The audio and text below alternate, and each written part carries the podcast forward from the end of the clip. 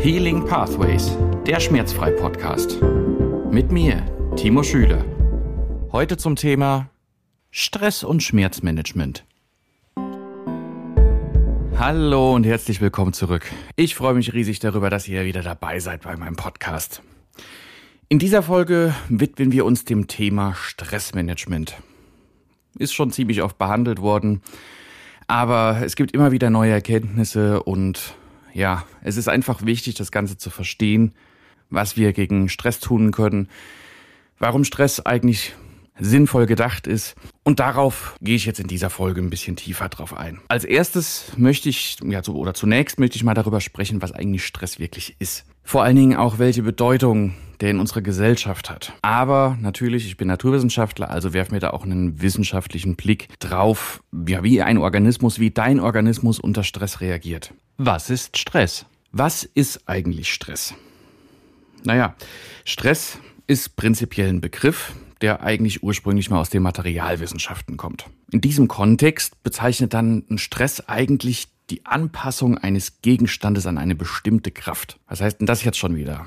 Naja, wenn ja, ein Druck auf einen Gegenstand wirkt, dann reagiert dieser Gegenstand auf diesen Druck und das ist dann der materialwissenschaftlich gesehen der Stress. Wie lässt sich das jetzt auf unseren Körper drauf projizieren? Natürlich ist es so, natürlich ist es so, ja, wenn mich jemand schubst oder anrempelt, ist das ja quasi auch ein Druck auf den Körper und ich reagiere auf diesen Druck, indem ich ausweiche oder was auch immer. Das ist natürlich bei dem normalen Stressbegriff eigentlich nicht darunter verstanden oder wird nicht darunter verstanden.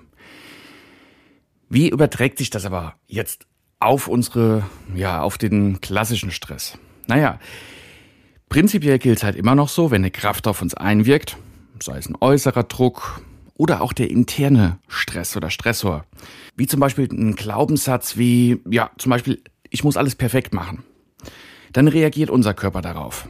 Der passt sich an, um diesem Druck dann eben standzuhalten. Und das ist der eigentliche Stress. Also es ist kein Stress oder das Projekt oder was auch immer auf einen einwirkt, das ist nicht der Stress, sondern der Stress ist, wie wir darauf reagieren. Das ist der eigentliche Stress. Das andere sind dann die sogenannten Stressoren, also die, die den Stress eben auslösen. Stress im Beruf kann verschiedene Formen annehmen. Zum Beispiel, sei es der Zeitdruck, in, wenn, wenn man im Projektgeschäft zum Beispiel ist, die Erwartung von Vorgesetzten oder auch von Kunden oder irgendeine andere Art von interner Druck, dass man zum Beispiel alles perfekt abliefern muss. Dann kommt da wieder dieser Glaubenssatz. Da werde ich in meiner anderen Podcast-Episode was zu erzählen, was Glaubenssätze sind und wie die eigentlich, ja, sagen wir mal, und nicht so positiv auf uns einwirken können. Aber natürlich gibt es nicht nur den Stress im Beruf, es gibt auch den Stress familiär bedingt. Wenn, man muss nicht unbedingt im Beruf stehen, um unter Stress zu sein. Das kann auch die alleinerziehende Mutter, der alleinerziehende Vater sein, der irgendwie versucht, das Leben komplett, ja, zu wuppen und gerät darunter natürlich auch unter ziemlich starken Stress. Die Stressbewältigung in diesem Bereich erfordert ein Verständnis dafür, wie Stress auf physiologischer Ebene wirkt und funktioniert die Ursprünge der Stressreaktion. Woher kommt das Ganze? Natürlich ist so, das kennen wir alle aus unserer wunderbaren Vergangenheit. Also um zu verstehen, warum wir auf Stress reagieren, wie wir reagieren, reisen wir mal gedanklich in die Steinzeit. Ich weiß, es ist ein ziemlich ausgelutschtes Bild, aber es wirkt halt immer noch oder es gilt halt immer noch. Stell dir vor, du bist nicht hier, wo du jetzt deinen Podcast hörst oder diesen Podcast hörst, also weder im Auto, beim Spazierengehen oder sonst wo, sondern du bist jetzt in einer Höhle mit deiner Familie, mit deiner gesamten Sippe, sagen wir es mal so. Jetzt gehst du auf die Jagd, aber plötzlich entdeckst du bei der Jagd einen Säbelzahntiger. Dein Körper, der reagiert jetzt mit einer Alarmreaktion. Kämpfen, fliehen oder totstellen. Im Englischen Fight, Flight or Freeze manchmal auch als Fright bezeichnet. Diese Reaktionen versetzten dich dann in absolute Alarmbereitschaft. Ausgelöst wird das Ganze dann durch dein vegetatives Nervensystem.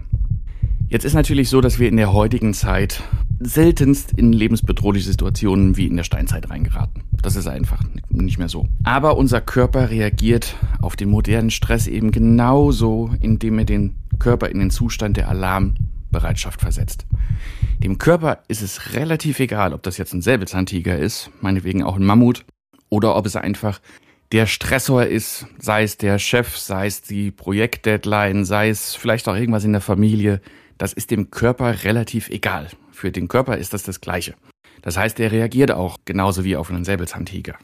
Jetzt ist es wichtig eben zu verstehen, dass diese uralte Reaktion natürlich in der heutigen, oft stressigen Welt wirklich absolut noch präsent ist. Das haben wir noch nicht evolutionär verarbeitet oder verändert, dass das eben auf unsere heutigen Begebenheiten drauf passt. Jetzt kommt natürlich noch hinzu, in der Steinzeit haben wir nicht unbedingt die ganze Zeit Stress gehabt. Da gab es dann auch mal, wenn wir jetzt, sagen wir mal nicht den Säbelzahntiger, sondern den Mammut, wir haben das Mammut erlegt und dann konnten wir jetzt entspannen. Dann haben sich andere um andere Dinge gekümmert, sei es darum, den zu erlegen, zu, ja, zuzubereiten oder ähnliches. Und dann danach hatten wir Zeit zur Regeneration. Das heißt, wir konnten runterfahren. In der heutigen Welt ist das eben selten der Fall. Wir nehmen teilweise unseren Stress sogar noch mit in den Schlaf hinein. Das vegetative Nervensystem und der Stresszyklus. Wie funktioniert das Ganze jetzt physiologisch oder auf physiologischer Ebene? Da haben wir unser Nervensystem, genauer gesagt unser vegetatives Nervensystem. Und das hat zwei Teile. Da haben wir zum einen den Sympathikus und der ist für die Alarmbereitschaft verantwortlich. Und dann haben wir den Parasympathikus. Und das ist der Teil, der den Körper wieder beruhigt. Früher hat man sich das Ganze so vorgestellt, dass das quasi eine Art von Gas und Bremse ist. Also Gaspedal beim Sympathikus, der sorgt dafür für die Alarmbereitschaft, also gib Gas. Und der Parasympathikus eher die Bremse ist. Aber das würde voraussetzen, dass eben eigentlich immer nur einer vorhanden ist. Aber mittlerweile weiß man, dass eben beide Teile des Nervensystems eigenständig aktiv sind. Also wenn man das Bild vom Auto wieder nimmt, ist es weniger ein klassisches Auto, sondern es ist eher ein Rallye-Fahren, wo ich den rechten Fuß auf dem Gas habe und den linken Fuß eben auf der Bremse. Und es eben auch passieren kann, dass ja beides gleichzeitig gedrückt wird. Der Wechsel zwischen höchstem Stress und Entspannung ist eben entscheidend. Wie ich eben schon gesagt habe, wir brauchen zwischendurch die Regeneration. Als Steinzeitmensch haben wir die Regeneration gehabt. Das heißt, da konnte unser Parasympathikus das Ganze wieder runterregulieren und hat dann eben für Entspannung gesorgt. Es ist eben so, wenn wir einen Teil nicht so sonderlich oft nutzen, verkümmert das Ganze eben auch. Das heißt, wir müssen unseren Parasympathikus in dem Sinn eigentlich auch darauf trainieren, dass wir wieder eine Entspannung lernen. Dementsprechend ist es eben auch so, dass Entspannungstechniken nicht einfach nur dadurch wirken, wenn man sie einmal macht, sondern das Ganze muss man eben dann ein bisschen häufiger machen, weil ja, man kann sich es eigentlich wie eine Art von Muskel vorstellen, den ich trainieren muss. Wie gesagt, wichtig ist dieser Wechsel zwischen Parasympathikus und Sympathikus. Entspannung, Erholung mit den stressigen Situationen im Wechsel. Heutzutage geraten wir eben selten in lebensbedrohliche Situationen. Aber wir stehen stattdessen ständig eben unter Stress. Und das ist wirklich oft selbst gemacht durch Arbeit oder eben auch äußere Einflüsse. Der oder der ständige Stress in der modernen Welt führt dann dazu, dass wir nur selten Zeit haben oder uns die Zeit eigentlich nehmen, wieder in den entspannten Zustand des Parasympathikus reinzugelangen. Und dieses Ungleichgewicht zwischen Sympathikus und Parasympathikus kann langfristig dann Auswirkungen auf die Gesundheit haben. Die Auswirkungen des modernen Stresserlebens. In unserer heutigen Zivilisation sind wir eben konstantem Stress ausgesetzt. Wir nehmen uns einfach nicht die Zeit zum Runterfahren. Und dieser anhaltende Stress hält uns dann in einem Zustand der Alarmbereitschaft. Was heißt das? Nun, das heißt physiologisch gesehen, dass wir Cortisol, ein Stresshormon, ständig ausschütten. Jeder, der schon mal irgendeine Entzündungs- oder eine stärkere Entzündung hatte oder auch unter einer chronischen Entzündung leidet, der weiß, was Cortison, das ist die synthetische Variante oder zumindest die nicht körpereigene Variante von Cortisol, für Auswirkungen auf den Körper haben kann. Jetzt kann man sich vorstellen, unter ständigem Stress schütten wir das wunderbare Cortisol, was eigentlich einen natürlichen Sinn hat, ständig aus. Wir haben keine ausreichenden Pausen, wir haben keine Erholung und geraten dadurch dann immer weiter in den Teufelskreis, der dann langfristig zu gesundheitlichen Problemen führen kann. Der moderne Stress, eben nicht der rein körperliche Stress, der führt oft dazu, dass wir uns dann kontinuierlich wirklich im Zustand des Sympathikus befinden. Das kann dann wieder zu einem chronischen Anstieg von weiteren Stresshormonen eben neben dem Cortisol führen, was dann wiederum weitere verschiedene Gesundheitsprobleme verursachen kann. Stress abbauen. Tipps und Tricks. Jetzt habe ich das Ganze natürlich gesagt, oder jetzt bin ich auf alles eingegangen, was eher ja, negativer Natur ist. Was können wir denn machen, um das Ganze eben abzubauen? Na klar, Entspannungstechniken, das ist das eine. Aber natürlich auch andere Arten von Erholung. Sport, das sind Schlüsselkomponenten. Aber, und das darf man auch nicht vergessen, Nährstoffe. Die verschiedensten Arten von Nährstoffen, weil die benötigen wir auch. Es bringt rein gar nichts, wenn wir uns entspannt, ja, wenn wir entspannt leben oder uns Erholung suchen und wir geben unserem Körper nicht die Mittel dafür, zum Beispiel Stresshormone abzubauen. Da gibt's eben bestimmte Nahrungsmittel oder Nährstoffe, die wir wirklich extrem ja, dafür brauchen, um unsere Stresshormone, zum Beispiel unseren Stresshormon-Cocktail, abzubauen. Zum Beispiel sowas wie die Folsäure, Methionin oder ähnliches. Da gehe ich aber auch nochmal in einer Anfolge drauf ein. Es ist entscheidend, oder das Entscheidende ist aber, dass wir wirklich neben den Nährstoffen uns für regelmäßige Pausen einsetzen. Sowohl während des Arbeitstages als auch in längeren Zeiträumen wie zum Beispiel auch Urlauben. Nochmal, es ist eben wichtig, dass wir einen ausgewogenen Wechsel immer wieder zwischen Belastung und Entlastung haben. Der führt dann zu einer langfristigen Stressbewältigung. Es bringt, wie gesagt, nichts, zwei Wochen lang mal innezuhalten. Das bringt schon was, wenn ich das danach nicht weiterführe. Dann komme ich wieder in den gleichen Trott rein, in den gleichen Teufelskreis rein wie zuvor auch. Ein Blick auf den Cortisolspiegel. Jetzt würde ich gerne nochmal weiter auf das Cortisol selbst eingehen. Was für Auswirkungen hat dieser hohe Cortisolspiegel? Stress ist eben ein alltäglicher Begleiter, aber der kann eben auch chronisch werden. Und das hat dann erhebliche Auswirkungen auf unsere Gesundheit. Und da ist eben der entscheidende oder ein, ein entscheidender Akteur das Stresshormon Cortisol. Schauen wir uns mal an, wie so ein anhaltend hoher Cortisolspiegel im Blut physiologische Auswirkungen haben kann und warum das dann auch zu Schmerzen führen kann. Kommen wir endlich mal auf das Thema Schmerzen zurück.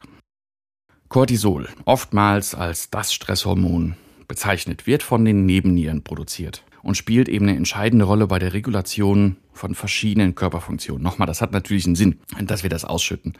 Also unser Körper macht eigentlich nichts Sinnloses, um zu überleben, sondern das hat natürlich einen Sinn. In Stresssituationen steigt dann der Cortisolspiegel an, um den Körper auf eine Flucht oder eine Kampfsituation vorzubereiten. Aber wenn wir jetzt den Cortisolspiegel ständig nach oben ziehen oder der Anstieg eben dauerhaft hoch ist, kann das zu einer Vielzahl von Problemen führen. Zum Beispiel Entzündungen. Ein hoher Cortisolspiegel kann zu chronischen Entzündungen im Körper führen, die dann wiederum mit verschiedenen Gesundheitsproblemen in Verbindung gebracht werden können und darunter natürlich auch verschiedene Arten von Schmerzen oder Schmerzzuständen. Dann haben wir die Immunsystemschwächung. Chronischer Stress beeinträchtigt das Immunsystem, was zu häufigen Infekten und verzögerten Heilungsprozessen führen kann. Jeder, der unter hohem Stress steht, kennt das Phänomen. Wir haben die ganze Zeit in einem stressigen Job verbracht, der Urlaub kommt und was passiert? Ich werde krank. Weil dann das Immunsystem eben nicht mehr unterdrückt wird oder nicht mehr geschwächt wird, sondern es kann wieder hochfahren. Also versucht es dann als allererstes mal alle Schadstoffe, alle ja negativen Einflüsse irgendwie aus dem Körper rauszukriegen. Heißt, wir werden krank. Cortisol hat da auch noch einen Einfluss auf unseren Blutzuckerspiegel, was dann natürlich auch zu einem erhöhten Risiko für Diabetes beitragen kann. Neben vielen anderen Faktoren natürlich. Und es ist so, dass es einen riesengroßen Einfluss auf die Verdauung hat. Jetzt können wir uns nochmal in, in die Steinzeit zurückversetzen. Warum hat jetzt ein Cortisolspiegel einen Einfluss aufs Verdauungssystem? Na klar, wenn wir jetzt flüchten wollen oder eben kampfbereit sein wollen, wäre es jetzt nicht so von Vorteil, wenn dann unsere Verdauung total aktiv wäre. Das heißt, was passiert bei einem hohen Cortisolspiegel? Naja, die Verdauung wird heruntergefahren oder es wird eben dafür gesorgt, möglichst ja alle Nährstoffe schnell rauszubekommen, ja und den Rest eben auf schnellste Art und Weise aus dem Körper hinauszubekommen. Wie hat das Ganze jetzt eben mit Schmerzen zu tun? Die Verbindung zwischen ja, Cortisol oder einem erhöhten Cortisolspiegel und Schmerzen ist natürlich komplex. Aber vereinfacht gesagt führt so ein chronischer Stress dann eben zu Muskelverspannung und das kann dann auch wiederum zu Schmerzen führen. Die entzündungsfördernde Wirkung von dem Cortisol hat natürlich auch ja eine Entwicklung oder hat einen Einfluss auf die Schmerzempfindlichkeit. Was kann man jetzt tun, um den Cortisolspiegel herunterzufahren oder zu senken? Natürlich Entspannungstechnik. Hier ist der Fokus wirklich auf die Regelmäßigkeit. Eine regelmäßige Praxis von Entspannungstechniken, wie zum Beispiel Meditation, Yoga, verschiedene Atemtechniken, können dazu beitragen, den Cortisolspiegel zu senken. Bewegung, eine körperliche Aktivität fördert die Freisetzung von Endorphin. Und die haben dann stressabbauende Wirkung und können dann helfen, den Cortisolspiegel wieder runter zu regulieren. Ausreichender Schlaf ist unheimlich wichtig. Eigentlich ein gesunder Schlafzyklus. Der ist entscheidend, um Cortisol angemessen zu regulieren. Umgekehrt kann Schlafmangel ja, zu einem chronisch erhöhten Cortisolspiegel beitragen. Eine gesunde Ernährung, eine nährstoffreiche Ernährung, auch wenn es nicht anders möglich ist durch Nahrungsergänzungsmittel. Da aber natürlich auf die Qualität achten, nicht einfach das günstigste kaufen, was man im Supermarkt bekommt, sondern das nehmen, was ja eine vernünftige Qualität hat. Einfachstes Beispiel Vitamin D-Präparate. Vitamin D-Präparate ah, sind idealerweise liegen die als Öl vor oder zumindest in Öl gelöst. Ein Vitamin D-Präparat, was nicht mit einem Öl versetzt ist, muss zwingend mit einer ja fettreichen Nahrung zu sich genommen oder ja zu sich genommen werden. Einfach aufgrund der Tatsache, dass Vitamin D ist fettlöslich. Da bringt es nichts, wenn ich das Ganze einfach mit Wasser runterschlucke und habe zuletzt wenig, ja, wenig Fette zu mir genommen. Dann kann der Körper das nicht aufnehmen und naja, das Ende vom Lied ist, wir haben einen relativ teuren Urin, den wir dann ausscheiden. Es gilt natürlich nicht nur für Vitamin D, auch die Folsäure als Beispiel oder Vitamin B12. Da gibt's unheimlich große Qualitätsunterschiede, wo man wirklich drauf achten muss. Zu guter Letzt kommt auch noch sowas wie soziale Unterstützung hinzu. Der Austausch mit Freunden und Familie kann emotionalen Stress reduzieren und sich positiv auf den Cortisolspiegel auswirken. Nochmal, es ist wichtig zu betonen, dass die Reduzierung von chronischem Stress und die Senkung des Cortisolspiegels keine kurzfristige Angelegenheiten sind. Also, das geht nicht von heute auf morgen. Das muss kontinuierlich sein, also eine kontinuierliche Bemühung, auch Stressmanagement-Techniken in den Alltag zu integrieren. Und das kann dann langfristig zu einer besseren Gesundheit und einem verringerten Schmerzrisiko führen. Das soll es an dieser Stelle gewesen sein. Ich hoffe, ich konnte dir mit dieser Folge, ziemlich wissenschaftlichen Folge, ja, Stress, Stressmanagement näher bringen. In einer der nächsten Folgen oder in der nächsten Folge, denke ich, werde ich mehr auf, ja, darauf eingehen, wie kann ich Stress besser regulieren? Was kann ich insgesamt tun? Aber auch, was führt denn zu einem inneren Stress? Also nicht der Stress, ähm, der mir wirklich von außen vorgegeben wird, sondern ganz einfach gesagt, wenn ich jetzt eine Arbeit, einer Arbeit nachgehe, warum muss ich diese Arbeit dann hundertprozentig perfekt machen? Was liegt dem Ganzen zugrunde? Oder warum muss ich das Ganze zu einer bestimmten Zeit vollenden? Also das Stichwort hier, das kann ich schon mal ein bisschen anteasern, sind dann hier Glaubenssätze. Und die haben einen unheimlich großen Einfluss auf das Stresserleben und auch auf das Schmerzerleben. Das soll es jetzt endgültig gewesen sein. Ich freue mich, dass ihr bis hierhin gehört habt und ja, verbleibe wie immer damit. Bleibt schmerzfrei und macht's gut.